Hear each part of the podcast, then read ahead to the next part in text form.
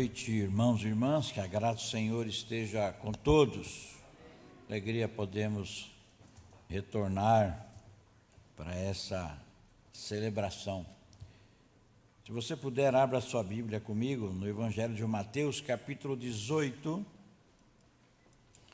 do versículo 21 até o versículo 35. Mateus 18, de 21 a 35. Diz assim o texto. Então Pedro, aproximando-se dele, disse: Senhor, até quantas vezes pecará meu irmão contra mim e eu lhe perdoarei? Até sete? Jesus lhe disse: Não te digo que até sete mas até 70 vezes 7. Por isso, o reino dos céus pode comparar-se a um certo rei que quis fazer contas com os seus servos. Começando a fazer contas, foi-lhe apresentado um que lhe devia dez mil talentos.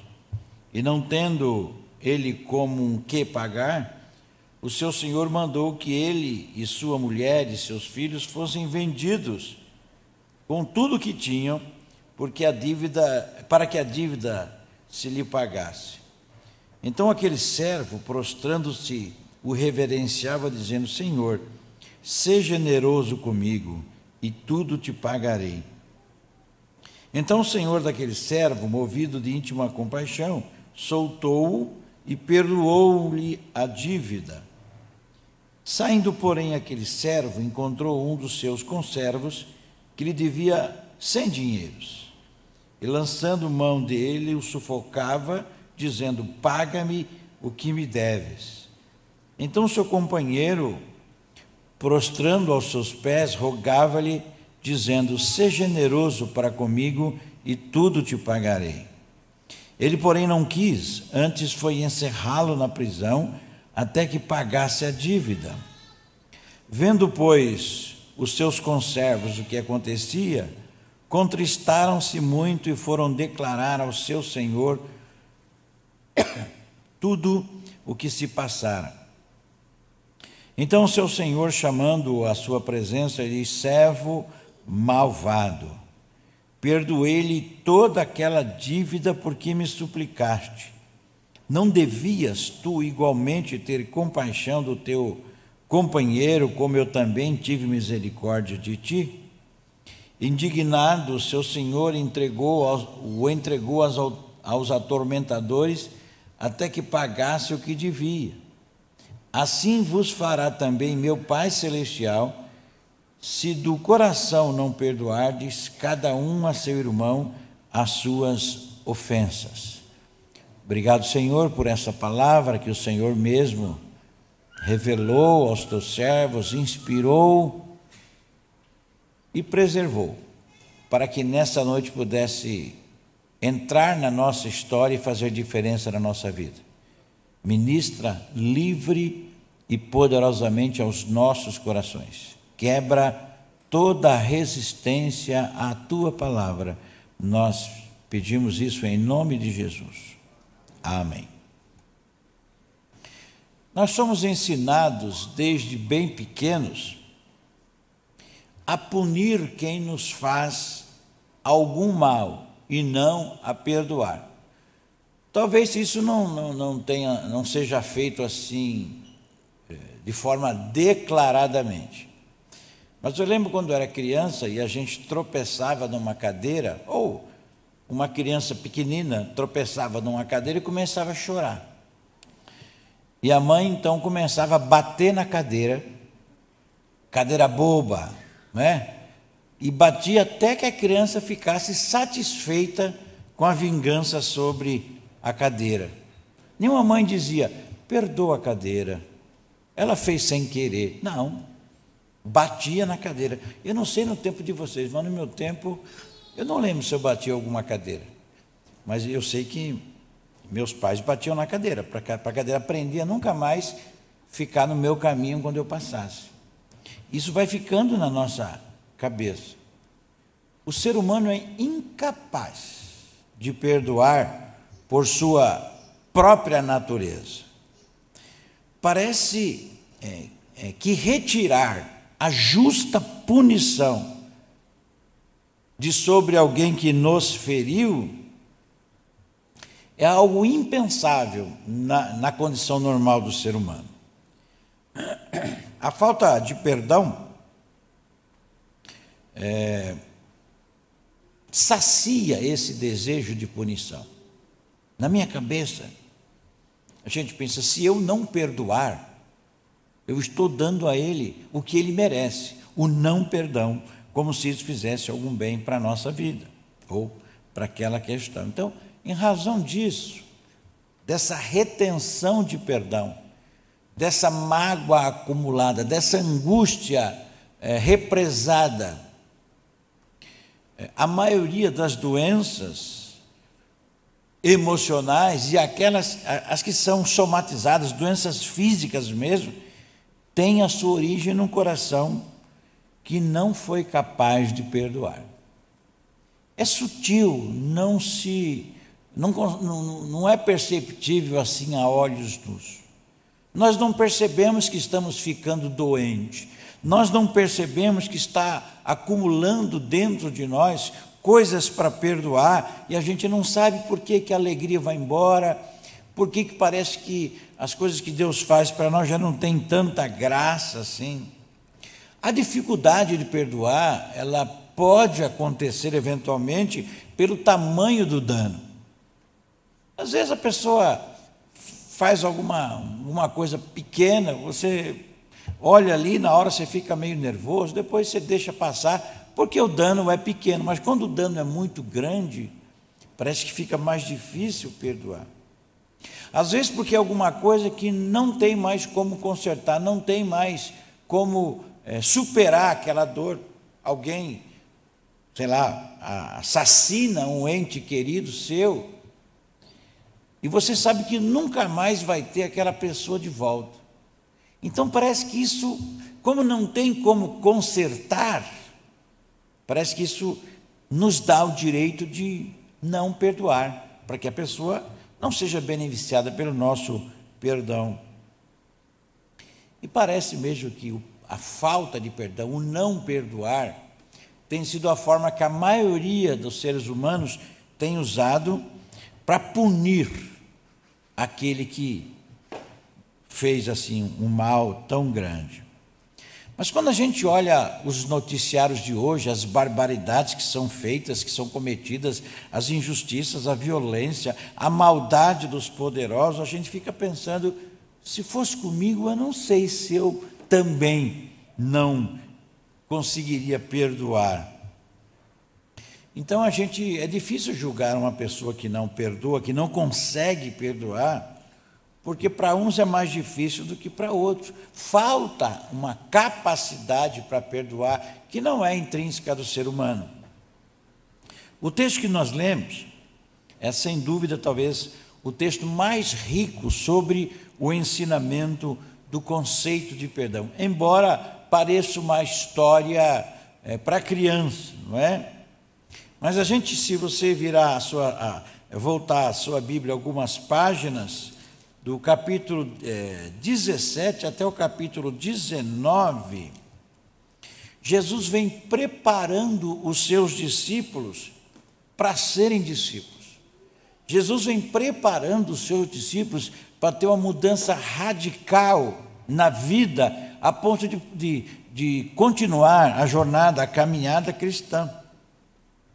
Ele faz isso através de alguns milagres, através de alguns ensinos diretos, e o foco dele é a pessoa do rei, do reino que eles estão entrando, e ah, ah, algumas eh, prioridades que esse rei estabelece para que você possa ser súdito desse reino. Ou seja, tudo que um discípulo precisa ter. E no capítulo 17, ele demonstra que um discípulo, para poder continuar a caminhada cristã, ele tem que ter fé, não é? E a questão do, do milagre do, do menino endemoniado, ele está ensinando sobre a fé.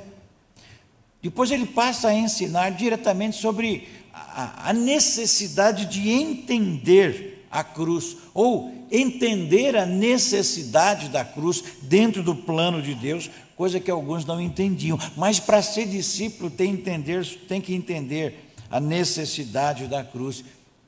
Ele fala que nós temos que nos preocupar em evitar é, é, escândalo, dar escândalo para a sociedade, e ele faz isso através de um, de um, de um pagamento de um tributo de forma milagrosa. Ele vai lá e, e pega lá a moedinha e paga. Nós não podemos ser maus pagadores ou devedores das nossas obrigações, não é? Ele fala sobre a humildade. Não dá para ser discípulo sem ser humilde. Ele começa o capítulo 18 falando sobre a humildade. Logo depois ele fala sobre os tropeços, colocar tropeços em pessoas pequeninas, pessoas simples, pessoas despreparadas, e que nós temos que cuidar dessas pessoas dentro e fora do reino, não podemos ser pedras de tropeço. Depois ele fala que nós temos que é, ter disciplina para lidar com o pecado dentro dessa comunidade que ele estava formando, que ele chamaria de igreja. Você tem que aceitar a disciplina e impor a disciplina para que para a pureza da igreja. E depois, versículo 19, ele fala talvez de uma necessidade, não dá para ser discípulo se não houver perdão mútuo. E depois ele termina com a necessidade de compaixão, versículo 19, é, versículo 19 é, logo nos, nos dois primeiros versículos, mesmo diante da incredulidade. Então, o que Jesus está dizendo é o seguinte: não dá para ser discípulo se você não entender essa necessidade, ter em você, arraigado em você, essas questões.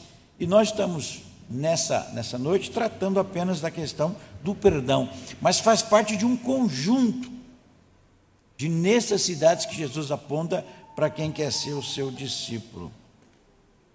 Então, essa situação do versículo 18, a partir do, do capítulo 18, a partir do versículo 21, surge da necessidade, é, aliás, o ensino começa 23, mas surge por causa da pergunta de Pedro: Senhor, quantas vezes pecará o meu irmão contra mim eu o terei que perdoar.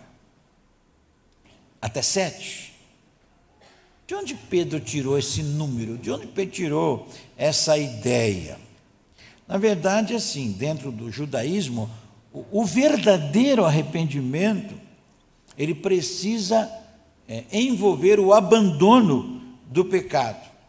Então, por conta disso, os rabinos posteriores, eles diziam o seguinte, olha, você é obrigado a perdoar até três vezes, porque a pessoa é, se arrependeu, abandonou o pecado e de repente caiu outra vez, fez a mesma coisa, perdoa. Aí ela, ela não consegue, repete o mesmo pecado, perdoa de novo. Agora, se ela continuar repetindo, então ela não se arrependeu. O limite de três vezes você perdoar a mesma ofensa é tolerável, já é uma extrema generosidade com aquele que disse que estava arrependido. Pedro, então, é, quis botar a régua lá em cima, né? Eu vou falar sete, que é para impressionar. Tem um locutor esportivo, Milton, subiu o nome dele agora. Ele fala assim: o jogador pensou, agora eu se consagro. Pedro deve ter pensado: agora eu se consagro. Sete. Tipo assim, eu sei que é três, mas eu acho que para essa nova comunidade, para esse novo grupo que o senhor está formando, nós temos que ser melhor, nós temos que ter sete. Então, foi uma visão de Pedro, aliás, foi uma sugestão que, na visão de Pedro, era generosa demais, muito mais do que o judaísmo, para essa proposta de vida. Jesus respondeu: não, Pedro, sete não, setenta vezes sete. Ah, então é 490 vezes? Não, na verdade, não, não, não é isso que Jesus quis dizer. Esse texto, quando a gente analisa do ponto de vista literário, ele é cheio de hipérboles. O que é uma hipérbole? É um exagero, é uma figura de linguagem que usa o exagero para poder demonstrar a importância daquele conceito. Por exemplo, Jesus fala: olha, você antes de, de, de, de apontar o cisco do seu irmão, o argueiro no olho do seu irmão, olha a trave que está no seu olho. Ó, argueiro é um cisquinho assim de arroz, de trigo, que quando você chacoalha assim, joga para o ar, o vento leva embora, pode entrar no seu olho. É uma coisa pequenininha. A trave é uma, é uma, é uma tora de madeira, quase seis metros, que era colocado para fazer as casas. Ninguém anda com uma tora de seis metros no, é, no olho. Jesus estava dizendo a diferença entre o critério que nós temos com os outros e o critério que temos conosco mesmo.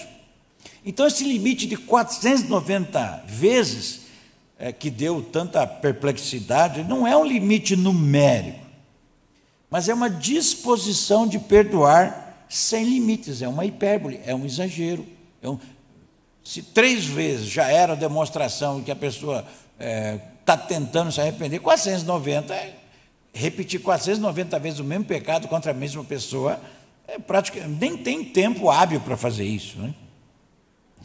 Então, ao invés de Jesus tentar explicar tudo isso na sua sabedoria, na verdade, ele, ele, ele, ele falou: Eu vou contar uma história cuja é, compreensão terrena eles já têm, e com essa história, que a gente chama de parábola, que é alguma coisa conhecida do mundo deles, eu consigo explicar alguma coisa no nível é, celestial, no nível que está acima da compreensão deles material. Então Jesus começa, ele conta uma história, uma parábola. E que o que tem nessa parábola? Tem um rei. Certamente eles entenderam que, que, que Jesus está dizendo de um rei é, gentil, um rei é, não judeu, porque as características não é de um rei judeu. Provavelmente, é, um período de dominação grega antes dos, dos romanos tomarem a, a, o poder ali, de dominarem o mundo, os, os gregos dominaram e tinha aqueles governantes é, Ptolomeus, né, lá do Egito. Isso foi antes da conquista dos romanos. Essa história era muito conhecida, como é que funcionava. Então tinha um servo que era um escravo de um nível mais elevado e que ele tinha poder é, aquisitivo, embora seja servo do rei, maior do que a, a população normal, que era de maioria de camponeses no Egito nessa época. Então era um, era um, um escravo que, que, que tinha a função de coletar impostos para o rei. Então, talvez nessa passagem se refira até àqueles príncipes livres, não é? Que, que, embora não sendo grego, mas ele trabalhava é, para os gregos, e eles eram encarregados de, de receber impostos dos, dos camponeses. E assim como tinham os, os, os, coletores de impostos no tempo de Jesus, lá, o próprio Mateus, Zaqueu, eles podiam colocar um valor acima do normal, o importante é entregar aquilo que o rei tinha estabelecido. Então o rei permitia algum tipo de lucro para essas pessoas, desde que fosse eficiente a sua a coleta de impostos para o rei. E tinha um outro servo, né? Fala com servo, outro fala companheiro de trabalho. Era possível, às vezes, é, trabalhadores do campo sofrerem para poder pagar os seus impostos e acabava ficava devendo, né? principalmente em épocas de seca, e acumulava ali uma certa dívida com aquele coletor de imposto. Mas, de impostos, mas essa dificuldade que o, que o agricultor tinha, que o camponês tinha, não impedia a obrigação do coletor de impostos de levar o dinheiro para o rei. O rei não queria saber se se tinha seca, se não tinha seca, ele queria a quantidade. Então é possível que você tinha uma pessoa que devia para esse coletor e esse coletor tinha que prestar conta para o rei. Outro fato que era comum, que eles conheciam, é que às vezes o rei deixava acumular é, assim, de tempo em tempo ele prestava, ele pedia conta para esse servo que era coletor de impostos. Então, às vezes demorava um pouquinho para para colocar em dia suas finanças. E num desses acertos, segundo a história que Jesus conta, um servo lhe devia muito dinheiro e não tinha como pagar. Esse servo é, pediu clemência, pediu perdão, e o rei é, o perdoou e deixou ele embora e não precisou pagar. E esse mesmo servo foi cobrado o outro que devia é, para ele. Só que ele não teve a mesma compaixão que foi, que foi usada para com ele. E é aí que está o exagero da, da história, o que a gente chama de hipérbole, não é? Tem um comentarista sobre cultura, né, sobre antropologia cultural, que entende, falou: é difícil não pensar nas pessoas começando a rir, ou pelo menos a sorrir, quando chega nessa parte dos números. Inclusive, Jesus deve ter contado meio que sorrindo, porque a coisa é meio fora da realidade. Então, o servo coletor, ele tinha uma dívida para com o rei de 10 mil talentos. 10 mil talentos. Um rei nunca deixaria chegar uma dívida nesse ponto, não é? Essa soma provavelmente é mais do que todo o rendimento anual do rei, é uma soma muito grande, não é? Eu acho que nem tinha esse tanto de moedas circulando nessa época, era bem exagerado mesmo. Então, um talento de prata valia é, mil dracmas, que é a moeda que a gente mais conhece.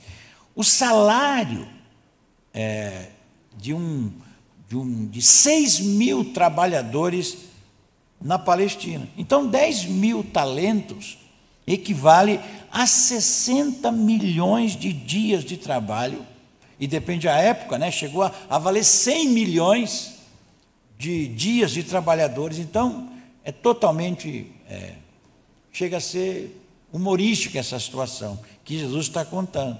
Então a lição ali não é fazer conta do valor monetário. A questão ali é outra, não é? Até porque os judeus sabiam que Jesus não estava falando de um rei judeu, porque escravizar é, membros da família de um devedor era uma prática dos gentios que era odiosa para os judeus. Jesus está falando de um rei, de um outro rei, não um judeu. E a conta aqui não funciona também, não fecha. Porque um escravo valia entre 500 e 2 mil dias de trabalho. Ele tinha que vender muitas vezes o mesmo escravo para poder pagar 60 milhões ou 100 milhões de dias de trabalho. Então, não é para isso a conta. E prender alguém e vender é, pela dívida, não pagaria nem um milésimo da dívida. Então, esse exagero é deliberado de Jesus para mostrar o que ele quer ensinar. Então a parábola ela é propositalmente hiperbólica, vamos chamar assim, né? É, exagerada para ilustrar a culpa humana diante de Deus e como que essa, esse perdão tem que impactar a nossa, a nossa vida.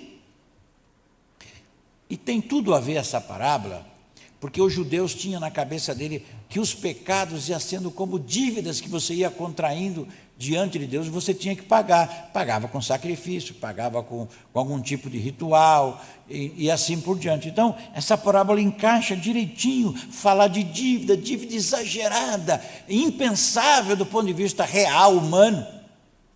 Então, é, é esse mesmo servo, coletor, ele não quis perdoar aquele que devia para ele, e devia uma quantia 700 mil vezes menor. Então, o objetivo de Jesus é mostrar a nossa dívida diante de Deus e as coisas que nós não queremos perdoar no dia a dia. Então, quando o Senhor soube disso, ele mandou chamar esse, esse homem mau, ele aplicou uma pena dura por ele não ter perdoado aquele que lhe tinha devido muito menos.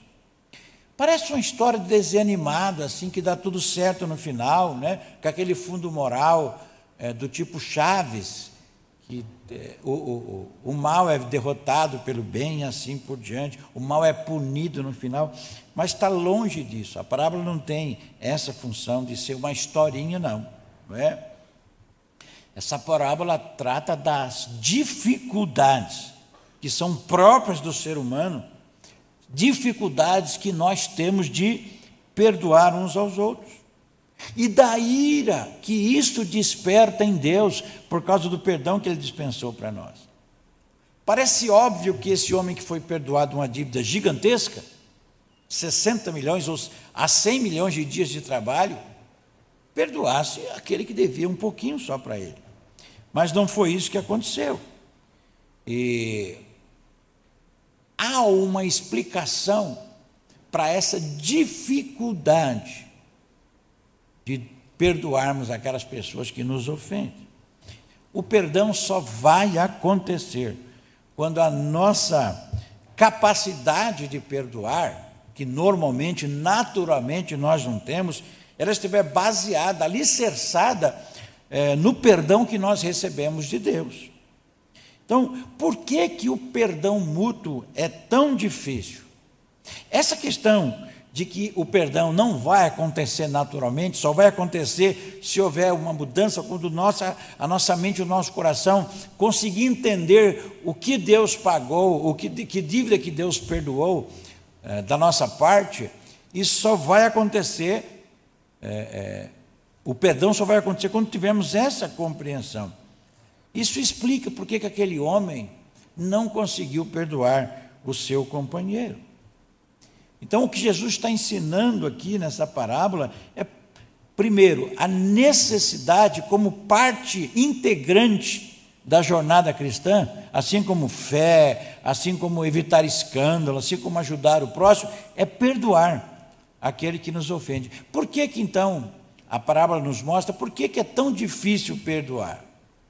Primeiro, porque para perdoar, isso envolve uma mudança é, interior. A primeira coisa que aquele homem pensou, logo depois de ter sido perdoado, passou um apuro danado. Falou: oh, Vou te botar na cadeia, você vai lá, sua família. Ele implorou, aí o rei perdoou. A primeira coisa que ele pensou foi: Hoje é meu dia de sorte. Não só escapei de pagar uma, uma dívida, mas lembrei agora que tem um sujeito que me deve, eu vou lá cobrar ele. Não aconteceu nada com ele internamente, por isso ele não, não conseguiu perdoar. É preciso uma espécie de, de esquecimento emocional. Essa eu inventei. Não existe talvez esquecimento emocional, mas é, é a forma que eu consigo explicar isso. Porque às vezes a gente pensa que o esquecimento mental vai fazer com que aquele problema já não nos, nos atinja mais. Mas não confie no esquecimento mental, no esquecimento da sua memória mesmo, é, para ser feliz, porque isso não é perdão, isso é amnésia. Quando você esquece o que aconteceu, isso é amnésia. O, o nosso cérebro é um computador. Eu li uma vez que o nosso cérebro pode, pode processar 800 recordações por segundo e armazená-la por 75 anos. Então, não é assim, né? Vem um pecado, ou vem um, uma crise nova, a gente já tem que tirar. É, às vezes você vai baixar um aplicativo, ah, você vai ter que liberar a memória. Tira alguma coisa aqui, não é? Frente esse celular que a gente tem hoje, a gente que eu falo sou eu, né? É, que com, não tem nem memória, é vaga lembrança. Você vai baixar lá o Uber, eu falo, então você tira o WhatsApp. Não, não é assim, eu quero os dois. Não, não cabe, não cabe, os dois não cabem. Né? Então o nosso cérebro não é assim. Você pode ir acumulando falta de perdão que não vai saindo o outro. Então, é, é, a pessoa pensa, ah, eu vou, melhor eu esquecer isso aí para eu não, não me preocupar mais com isso. Não tem jeito, não tem jeito. Não pensa que se você esquecer alguém sem perdoar, você vai ficar bem, isso vai voltar, não é? O pecado ocorre quando há esse esquecimento é, emocional. Ou seja, você lembra, mas aquilo não faz nenhum efeito nocivo, não, não acontece nada. E tem gente que fala o seguinte: olha, eu vou esquecer. Eu não consigo perdoar, eu vou esquecer que é para não sofrer mais. Não morro de raiva. Não vai resolver. Esquecimento, precisa ter alguma coisa interna que aconteceu, né? Havia um, um, padre chamado Padre Léo, da Canção Nova, ele pregava muito bem, faleceu infelizmente de câncer. E uma vez ele contou uma história que eu fiquei olhando, história linda, acho que era até um livro dele. Um homem que o patrão dele tinha roubado a mulher, roubado é que ninguém rouba a mulher. A mulher foi atrás do patrão dele e mandou ele embora. E o juiz ainda deu a casa para a mulher. Ele ficou sem emprego, sem casa, sem mulher. Sem mulher até que foi um prêmio, mas, mas sem, sem, sem a casa e sem o salário. Então o que acontecia? Aquilo estava consumindo. E a história diz que ele sentava toda a tarde no mesmo lugar, no mesmo, na mesmo degrau da escada da casa dele. É, as mulheres, assim, foi um prêmio porque a mulher quis ir embora com o outro, não é porque não ter mulher é um, é um prêmio, não. não. Não caia nessa, não, que é fria. Se não tiver a mulher, você morre no outro dia. Né? Mas ele sentava naquele mesmo lugar para lamentar o que, que a mulher dele fez com ele, o que, que o patrão fez com ele, o que, que o juiz fez com ele. Todo dia, na mesma hora, sentava ele e o cachorrinho. O cachorrinho já sabia que naquela hora ia começar a lamúria. E o cachorrinho ficava ali solidário, né? Como é que pode uma coisa dessa? Eu fico aqui, eu estou explodindo de raiva. Se eu pudesse, eu matava e ficava ali o cachorro ouvindo. Um dia, claro, é uma história, é apenas uma ilustração. Chegou um anjo e falou para ele: rapaz, nós vimos o teu sofrimento e nós queremos te ajudar. Você perdeu sua esposa, seu emprego e sua casa. Você pode pedir qualquer coisa que você quiser. E o homem já ficou animado. Falou: só que é o seguinte: a condição é, aquilo que você pedir, o seu pior inimigo vai ganhar em dobro. Ele falou: não, então deixa eu pensar. Porque no momento a minha preocupação é só odiar o meu inimigo. Aí veio o anjo daí uns dias e falou: ainda, ainda não decidi, não. Oh, mas você tem casa, você pode pedir casa. Não, não. Depois de, de, de várias tentativas, ele falou: já decidi o que, que eu quero. Pode falar, eu quero ficar cego de um olho. Porque aí o outro fica cego dos dois. Né? Ele ficou sem mulher, sem salário, sem casa e sem um olho. Mas para ele, eu me prejudico, mas ele se prejudica mais. E a forma que ele tinha de se vingar. Tem gente que prefere sofrer do que ver aquele que, que, que o prejudicou não sofrer. Então, aquele homem da parábola, perdoado, ele não perdoou porque o seu coração não tinha mudado com o perdão que ele obteve, continuou aquela pessoa ruim. O perdão mútuo é difícil, por isso que Jesus trabalha essa questão. Você quer ser discípulo das coisas que você tem que aprender, das coisas que você tem que incorporar naturalmente, além de fé, além de, de santificação, é falta, é, é perdão. A segunda a segunda razão pela qual Jesus entende que é difícil perdoar, por isso ele investiu esse tempo para ensinar os seus discípulos, é porque para muitos o perdão se confunde com sentimento. A gente espera ter vontade de perdoar para poder perdoar. Não, não estou com vontade de perdoar, não. Depois que passar a minha mágoa, depois que passar a minha angústia, depois que eu, eu já tiver esquecido disso aí, aí eu vou perdoar. Não. Perdoar não é um sentimento, não é que você tem vontade. Perdoar é um ato de fé baseado na obediência a Deus. Deus, em várias partes da Bíblia, dá ordens para que a gente perdoe. Mas a pessoa fala, parece que eu só vou é, melhorar se eu me vingar. Parece que eu só vou ser feliz como aquele, aquele homem que perdeu tudo, se ele for mais infeliz do que eu. Eu só vou ter paz quando eu ferir ah, aquele que me, me magoou, que me feriu, até ele sentir o que eu estou sentindo. Essa é a forma que o ser humano raciocina. Então nunca ele vai ter um sentimento dele mesmo de querer perdoar. E a gente acha que tem direito de fazer isso. Eu não discuto, porque o sentimento de cada um é diferente.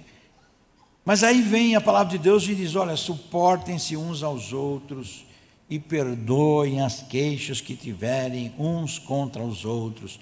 Perdoem como o Senhor lhes perdoou. Colossenses 3, 13.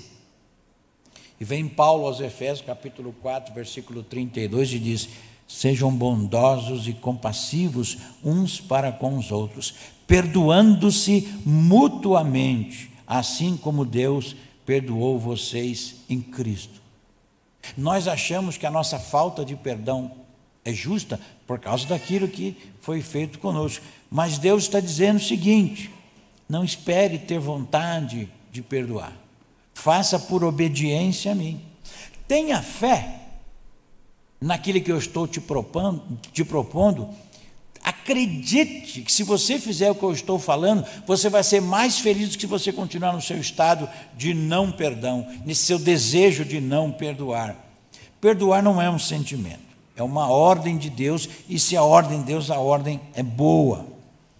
Enquanto a gente ficar esperando vontade de perdoar, aquele desejo, ah, eu vou, agora eu quero perdoar. Não, não vai perdoar. É preciso uma intervenção sobrenatural. E a terceira razão que aparece no texto, por que é tão difícil perdoar uns aos outros, por isso Jesus investiu nesse tema, é porque nós ficamos muito do passado. Nós dormimos, acordamos, lutamos com outros problemas, é, vencemos algumas batalhas, nós, nós criamos algo, nós crescemos, evoluímos, mas aquela mágoa que se instalou em nós, ela tem um lugar cativo. As outras coisas têm que se virar e arrumar lugar, porque aquele lugar no nosso coração é da nossa mágoa. Nós tivemos uma vitória, ela que procura um lugar. Nós tivemos uma outra tristeza, ela que procure outro lugar, porque esse lugar é da minha mágoa. Os outros sentimentos novos, que procure lá o seu espaço. Aquela mágoa de décadas, de vez em quando ela dá as caras. Eu já conheci gente que eu fui conversar e disse: Olha, só que eu tenho um problema. Faz 18 anos com aquela pessoa ali da igreja, da igreja. Ela falou uma coisa que me feriu e eu não consegui perdoar nesses 18 anos. É uma vida, 18 anos. Então, aquele homem teve uma, uma experiência inesquecível de um perdão gigantesco da sua dívida. Ele devia uma quantia impagável. Essa é a ideia da hipérbole, do exagero. Mostrar que aquela quantia é impagável, humanamente impagável, e ele foi perdoado. Mas quando ele saiu daquela experiência extraordinária, que ele escapou por pouco da morte da família, a mulher, os filhos, a dívida do companheiro lhe veio à mente. E ele então foi cobrar. Pensar nos ressentimentos do, do passado só alimenta essa vida de tristeza, essa vida de derrota. Ficar alimentando coisas do passado só vai destruir a nossa vida. Como é que funciona essa questão do ressentimento é, do passado? Primeiro, que o passado não pode ser mudado. Então não adianta eu esperar o tempo voltar, o ofensor agir de forma diferente para que aquilo saia da nossa história. Isso não vai acontecer. Se aquele que te ofendeu um tempo já te pediu perdão, mas você acha que não achou que não deveria perdoá-lo, a culpa pelo relacionamento quebrado, a culpa pelo impedimento das orações, ela é agora, ela passa a ser sua, porque você que não liberou o perdão.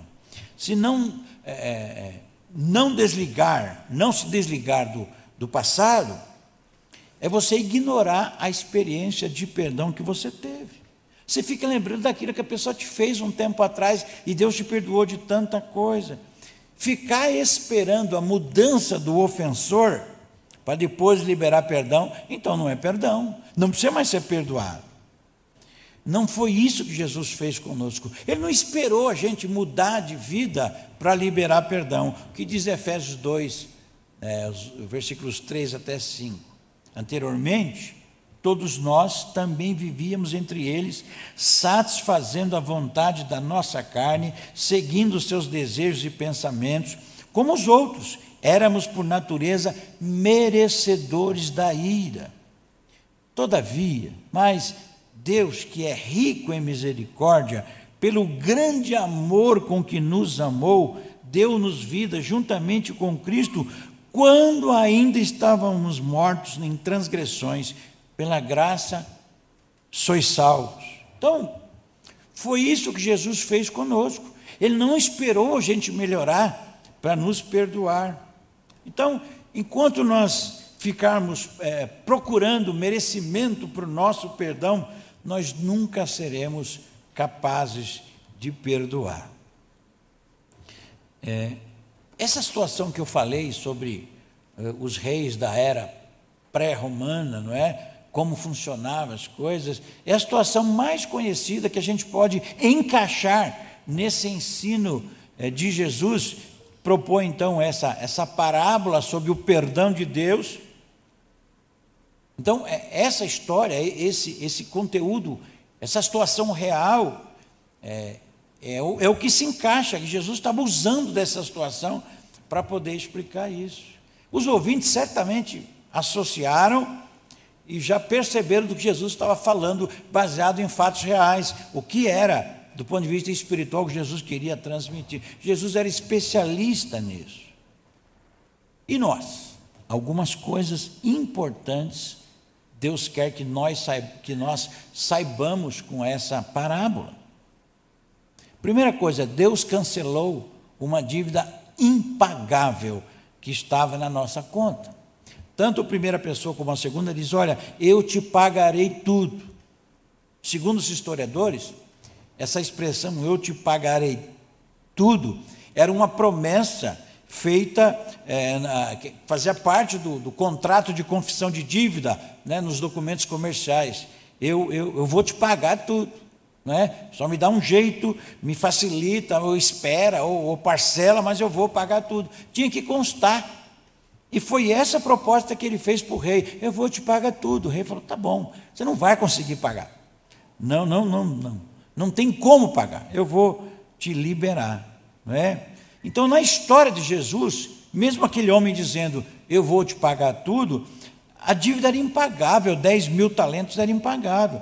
Tanto era certo para o devedor como para o credor que era impagável, é, que foi só resta perdoar essa dívida. Não adianta o credor pegar a pessoa, botar na cadeia, matar o filho, vender a mulher como escravo, porque nem somando isso milhares de vezes, a dívida poderia ser paga. A dívida não tinha como ser paga, então ela foi perdoada. Jesus está querendo é, nos ensinar que foi isso que o Pai fez. Perdoou a nossa dívida impagável. Esse conceito era muito claro para os judeus, como eu disse, porque eles viam pecados como dívidas a Deus mesmo. Será que você e eu, de fato, nós temos consciência da dívida é, de pecado que nós tínhamos com Deus, que era impagável, nós nunca conseguiríamos pagar a nossa dívida com Deus, precisou o próprio Deus nos perdoar, cancelar nossa dívida através de Jesus Cristo. É o que Paulo escreve aos, aos Colossenses, capítulo 2, versículos 13 e versículo 14. E quando vós estáveis mortos nos pecados e na incircuncisão da vossa carne, vos deu vida, vos vivificou juntamente com ele, perdoando todas as ofensas. Havendo riscado a cédula, a acusação, a conta que era contra nós nas ordenanças da lei, nas suas ordenanças, ao qual, de alguma maneira, nos era, nos era contrária, e as tirou do meio de nós, cravando-a na cruz. É impossível perdoar se esquecermos que Deus nos perdoou e riscou a nossa dívida porque era impagável. Então, Jesus quer nos ensinar algumas coisas. A primeira é que Deus cancelou a nossa dívida. A segunda é que a ira de Deus está sobre aqueles que não perdoam porque não conseguem entender, não conseguem valorizar, não conseguem dimensionar o perdão que Deus é, aplicou sobre a vida, o perdão que recebeu. Então a parábola ela é cheia de exageros que facilmente é, eram perceptíveis. Ninguém fica, puxa, que dívida grande. Não, sabia que era o exagero. Mas é para mostrar que o nosso senso de justiça se baseia na nossa justiça e não de Deus. Nós definimos o tamanho da dívida do nosso irmão que nós podemos pagar. Até que ponto nós vamos liberar perdão ou não. E nós somos conclamados a perdoar da forma que nós somos perdoados. Aquele homem duro que não quis perdoar, ele foi punido. Os judeus abominavam uma tortura. Nenhum rei judeu. Herodes, ele, ele é uma exceção, né? nenhum rei é, judeu aplicava tortura, isso era inconcebível. Tratava-se de um rei gentil mesmo. Então Jesus está dizendo: olha, viu o que aquele rei fez? Viu o que, que essas pessoas é, duras fazem?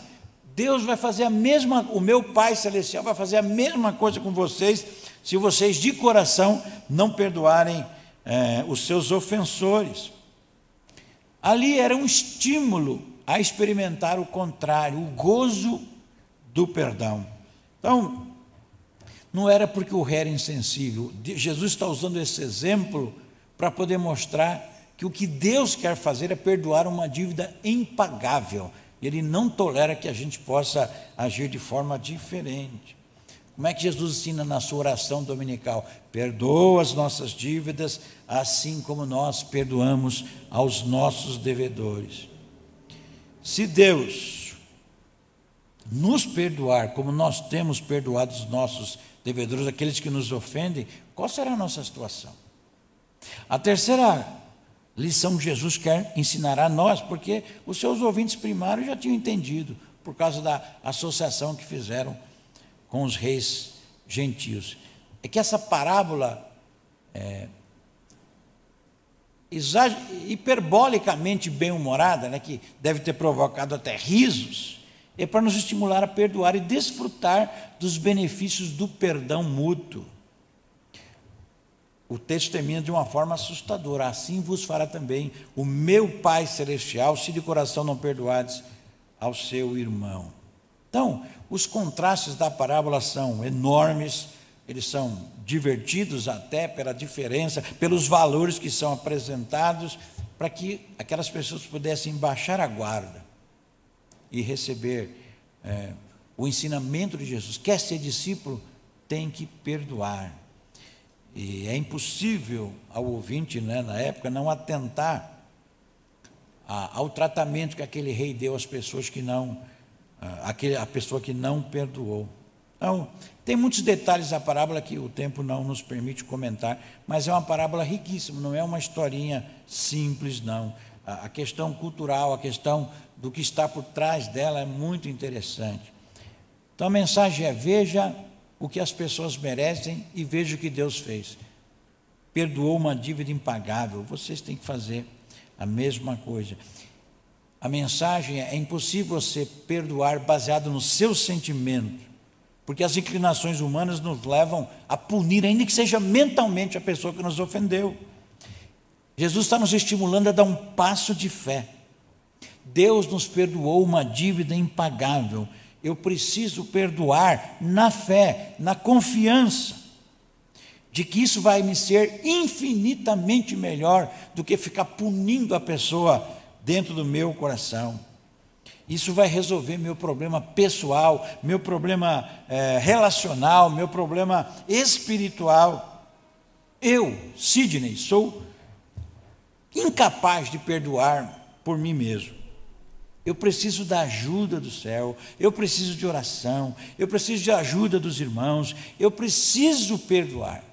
Mas a minha natureza humana me impede, eu preciso o tempo todo pensar no perdão que Deus me dedicou. Eu sei que deve ter, não vou nem perguntar, porque eu sei que tem. Pessoas que vão, já estão pensando nas pendências de perdão que não liberou. Pessoas que te magoaram e você acha essa, essa, essa punição justa, não é? Porque a pessoa te fez um grande mal. sabe que deve perdoar, mas não teve vontade até hoje. Sabe que foi perdoado de uma coisa muito maior por Deus, mas não consegue liberar perdão para quem te ofendeu. Deve ter mágoas e amarguras que já estão aí por décadas. A raiz de amargura está penetrando e fazendo mal na sua vida, e a sua vida é sem alegria, sem esperança, tudo é ruim. E você tenta achar explicação para isso, mas nunca passa para a sua cabeça que é porque você não está perdoando. Honestamente, eu, eu, eu queria, desejo, desejo mesmo, de coração, mesmo que isso cause um rebuliço na sua vida, é, que hoje fosse o dia da gente lembrar das pessoas que nós não perdoamos, porque achamos que temos o direito de não perdoar, porque foi muito ruim mesmo o que eles fizeram. Mas hoje vai vencer essa barreira e vai falar: olha, eu não estou querendo perdoar. Mas Jesus está me ensinando que a melhor coisa que pode acontecer, porque é uma ordem vindo de Deus, isso vai mudar a minha, a minha vida. Nós vamos perdoar aqueles que já nos pediram perdão e a gente não perdoou. Nós vamos perdoar aqueles que nunca pediram perdão e nem vão pedir perdão nunca. E ainda continuam tripudiando em cima da nossa tragédia. Nós vamos dar um passo de fé, que a nossa vida vai ser bem melhor. Mesmo que a gente não consiga ver isso agora, sentir isso agora, a nossa vida vai ser melhor. Deus espera que nós é, que perdoemos aqueles que nos ofendem. Não é? O perdão que Deus nos deu deve ser o um motivo para a gente perdoar. Não é o merecimento da pessoa, não é o tamanho da falta que a pessoa cometeu contra nós, é o perdão que Deus é, usou para conosco. Nosso perdão está condicionado a um quebrantamento do nosso coração diante de Deus, não a nossa vontade, não o nosso direito, não a justiça humana.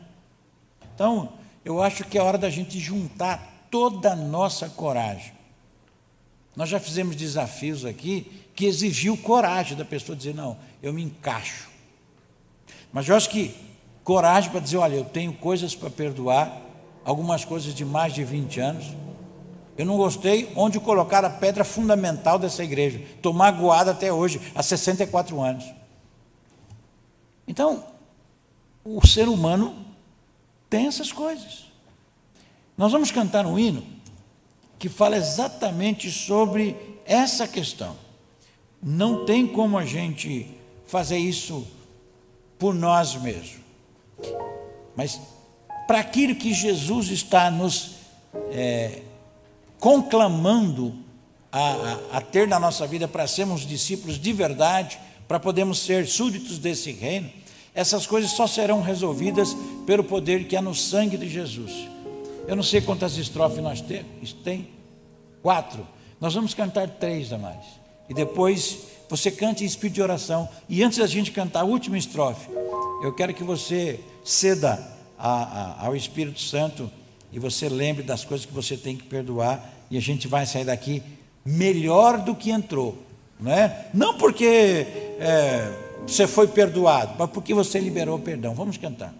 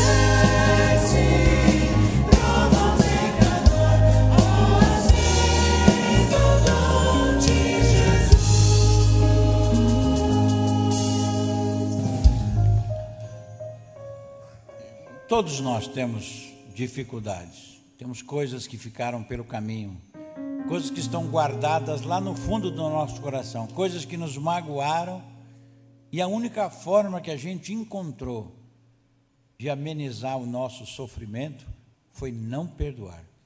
Equivocadamente escolhemos o caminho que não é o caminho que Cristo recomenda. Perdão não é um sentimento, é uma ordem de Deus. Deus está nos mandando perdoar.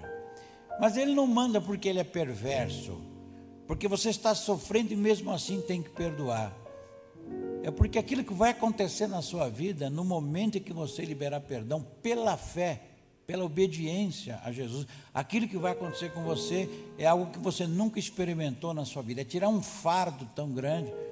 Eu sei que é, é uma frase no lugar comum, né? Mas essa falta de perdão que você fica guardando, esse ódio que você fica guardando, é como você tomar um veneno esperando que a outra pessoa que te ofendeu morra. Não vai morrer. Só, só tem prejuízo para você. Se Deus colocou no seu coração que tem coisas na sua vida, recentes ou muito antigas, que precisa ser perdoada, você precisa liberar perdão, para que a tua vida possa caminhar sem peso, sem amarra, sem escuridão. É como viver num porão escuro quem não perdoa. E você fala, mas eu não estou querendo perdoar. Mas eu vou decidir perdoar, na fé de que Deus vai fazer uma obra no meu coração e que vai mudar totalmente a minha vida.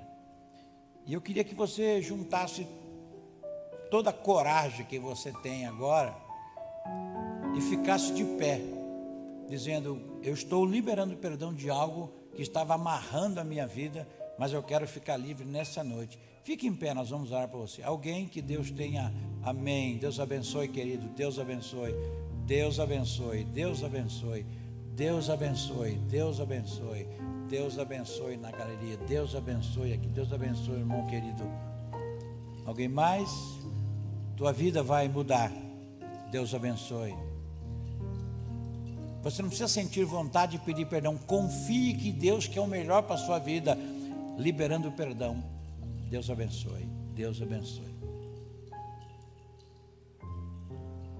Há mais alguém? Vamos ficar todos em pé e cantar a última estrofe. Deus já viu a decisão do seu coração. Temos dezenas de pessoas que vão sair daqui melhor do que entraram, não porque receberam perdão, mas porque perdoaram e Deus foi engrandecido na sua vida.